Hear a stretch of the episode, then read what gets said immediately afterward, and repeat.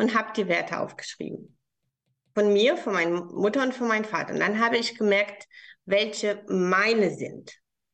Das finde ich erstmal sehr wichtig, weil sehr viele Menschen wissen das ja nicht. Mhm. Ja, die denken, ja, ich bin jetzt streng, weil ich habe das gelernt, aber eigentlich tut mir das nicht gut, streng zu meinem Kind zu sein. Aber weil meine Mutter so mit mir war, muss ich dasselbe machen.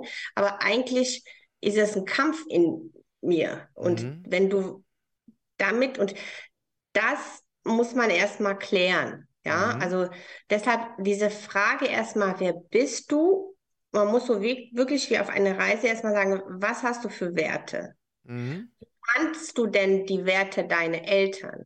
Was ist deine Meinung dazu? Fandest du es gut? Fandest du es schlecht? Würdest du es genauso machen? Ja, mhm. dass wir erstmal verstehen und unterscheiden können, das bin ich und das sind die Eltern und das sind die Beziehungen, die versucht haben, mir das einzureden.